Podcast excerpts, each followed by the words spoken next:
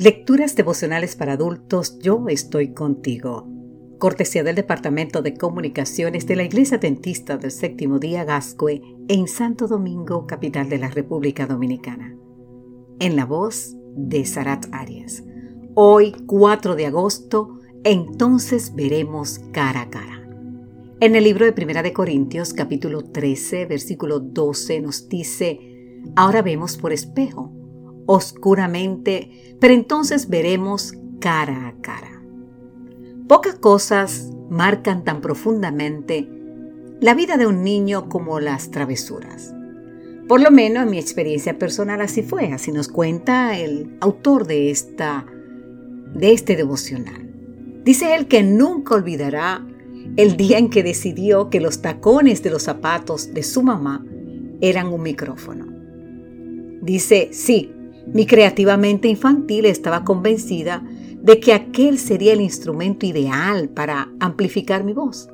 Así que él tomó la decisión de agarrar su micrófono y darle un buen uso, es decir, al tacón del zapato de su mamá. Cuando extendió la mano para alcanzar el aparato, dice él, o sea, para alcanzar el zapato, el cual él decía que era su micrófono, tocó un cable eléctrico y de inmediato una enorme fuerza comenzó a sacudir su cuerpecito de cinco años. Así que tomé la decisión de agarrar el micrófono, dice él, o sea, el micrófono en su mente, porque en realidad lo que era el zapato de su mamá, y comenzó a darle un buen uso. Dice que cuando extendió la mano para alcanzar el aparato, es decir, el zapato, tocó un cable eléctrico y de inmediato una enorme fuerza comenzó a sacudir su cuerpecito de cinco años. Gracias a Dios nos cuenta que su mamá estaba muy cerca, se percató de lo que estaba pasando y arrancó de raíz el funesto cable. Mi travesura creó una impresión indeleble en mi mente y me enseñó dos lecciones importantes, nos dice. Y dice que hoy nos está compartiendo la primera. Esto de siguiente manera.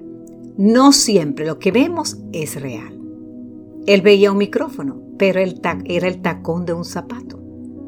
En nuestra cotidianidad solemos ver lo que no es. Y te preguntas por qué. Porque tenemos supuestos muy arraigados que nos moldean y condicionan la forma en la que vemos nuestra realidad. Lo cierto es que son muchas las ocasiones en las que impulsados por el sentido de la vista o del tacto, suponemos ingenuamente que somos dueños de la realidad. De hecho, la desgracia de nuestro mundo comenzó cuando al ver la mujer que el árbol era bueno para comer, agradable los ojos y deseable para alcanzar la sabiduría, tomó de su fruto y comió, así nos dice Génesis 3.6. Eva vio y creyó que en ese árbol había sabiduría. Sin embargo, la realidad es que comer de ese fruto lo único que provocaría era la muerte. Y es que los deseos de los ojos y la vanagloria de la vida no provienen de Dios, así nos dice 1 de Juan 2:16. Satanás se las arregla para que nuestros sentidos sean de alguna manera extraviados de nuestra fidelidad a Cristo, 2 de Corintios 11:3.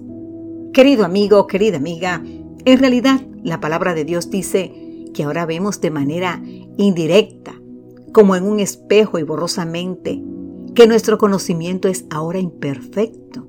No obstante, para nosotros es esta promesa de 1 de Corintios 13:12. Pero un día veremos cara a cara. ¿Sabes qué? Ese día no nos dejaremos confundir por la vanidad de nuestros ojos. ¿Y sabe cuál es ese día? Cuando Cristo venga. Te quiero ver ahí, ¿eh?